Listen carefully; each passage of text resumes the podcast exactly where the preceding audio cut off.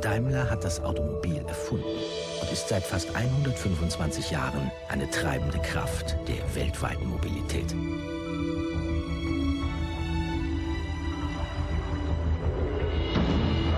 Durch innovative und nachhaltige Fahrzeugkonzepte wollen wir umfassende Mobilitäts Daimler, das ist einer der weltweit größten Automobilhersteller mit jährlichen Umsätzen zwischen 80 und 100 Milliarden Euro. Daimler, das ist auch ein Rüstungskonzern, der Geschäfte mit menschenrechtsverletzenden Staaten betreibt. Nun ist das Unternehmen vor einem New Yorker Gericht wegen Unterstützung des südafrikanischen Apartheid-Regimes angeklagt. Wir sprachen mit Dieter Simon, Geschäftsführer von COSA, der Koordination Südliches Afrika, über die Hintergründe der Klage. Also insgesamt lautet die Anklage auf Beihilfe zu schweren Menschenrechtsverletzungen. Das heißt also, angeklagt sind insgesamt fünf Firmen zum gegenwärtigen Zeitpunkt. Das ist äh, neben der Daimler AG noch äh, die Firma Rheinmetall aus Deutschland, IBM, Ford und General Motors. Und ihnen allen und damit auch Daimler wird eben vorgeworfen, dass sie Beihilfe bei den Verletzungen internationaler Menschenrechte geleistet haben. Und das heißt, ihnen wird vorgeworfen, dass sie eben wissentlich jahrzehntelang das Apartheid-System, das, das rassistische eben in Südafrika unterstützt haben und damit letztendlich zur Unterdrückung der Bevölkerung beigetragen haben, was wiederum eben und damit eben auch schwere Menschenrechtsverletzungen in Kauf genommen haben. Und was hat Daimler konkret gemacht? Also zum einen haben sie obwohl 1977 im November ähm, vom UN-Sicherheitsrat ein verpflichtendes Waffenembargo verhängt worden ist, also mindestens noch 1900 Unimogs nach Südafrika geliefert, die dann eben auch ähm, von der südafrikanischen Polizei und der Armee eingesetzt worden sind. Auch zur Überwachung in den Townships eben. Und das ist auch gleichzeitig das Besondere mit an der Klage eben. Ähm, Sie haben natürlich nicht dazu, Sie haben natürlich nicht selbst direkt ähm, Menschen äh, überwacht ähm, oder teilweise getötet, wie es dann eben passiert ist, aber eben Beihilfe dazu geleistet, indem Sie eben äh, diese Ausrüstungsgegenstände und Materialien geliefert haben. Es wird ja dann eben oft auch gesprochen, dass es sich dabei um einen Präzedenzfall handelt. Inwiefern ist diese Klage, wenn sie erfolgreich ist, ein Präzedenzfall? Also der Präzedenzfall ist, dass es, äh, dass hier in den USA auf der Grundlage dieses Alien Tort Claims Act eben es möglich ist oder eben jetzt gerade der Versuch eben läuft, menschenrechtliche Standards ähm, oder durchzusetzen, auch gegenüber internationalen Unternehmen. Also bei uns im Zivilrecht ist es ja eben auch in Deutschland so, dass nicht unbedingt Firmen angeklagt werden können, juristische Personen, sondern eben Einzelpersonen, Individuen aus diesen Vorständen zum Teil dann eben heraus. Und in, in den USA ist es eben so, äh, dass da eine ganze Firma angeklagt wird. Und das ist das Besondere daran. Und wenn diese, und die Klage ist auch zugelassen worden von der Richterin im April letzten Jahres.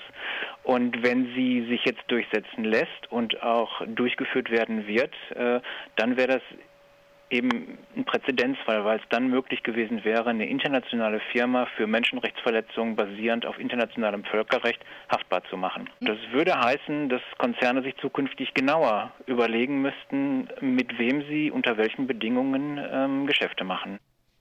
Und wie äußert sich Daimlers Konzernspitze zur Klage? Dazu gab uns Paul Russmann, Mitglied der kritischen Aktionärinnen und Aktionäre, Auskunft. Ja, also Daimler zieht sich auf den Standpunkt zurück, dass sie praktisch keine Verantwortung oder keine Mitverantwortung äh, tragen für die Lieferungen von äh, Rüstungsgütern an das südafrikanische Apartheid-Regime. Es ging damals um die Lieferung von Militärunimogs und Sie sagen einfach, das wäre äh, legal gewesen in, in der damaligen Zeit und sehen äh, sich eigentlich eher auf der sozusagen auf der guten und richtigen Seite, dadurch, dass sie sich auch damals äh, vor allen Dingen sozial engagiert hätten und die Arbeitnehmer und Arbeitnehmerinnen, äh, auch die schwarzen Arbeitnehmerinnen und Arbeitnehmer damals, also von den Daimler oder Mercedes Standards in ähm, Südafrika profitiert haben.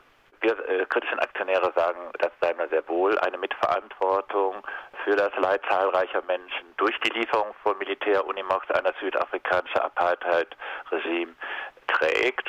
Und wir äh, haben schon in den 80er Jahren in den Hauptversammlungen von Daimler bzw. damals von Mercedes-Benz hier in Daimler-Benz hier in Stuttgart äh, protestiert und in Gegenanträge und Redebeiträge auf die Verwicklung äh, von äh, Daimler in das mit dem südafrikanischen Apartheid-Regime aufmerksam gemacht.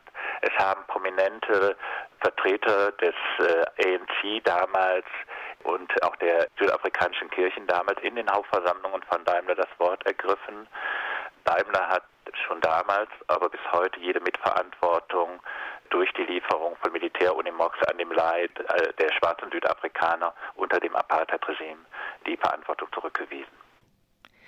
Eingereicht wurde die Klage gegen Daimler von der südafrikanischen Organisation Kulumani. Kulumani stammt aus der Sprache Zulu und bedeutet übersetzt so viel wie frei aussprechen.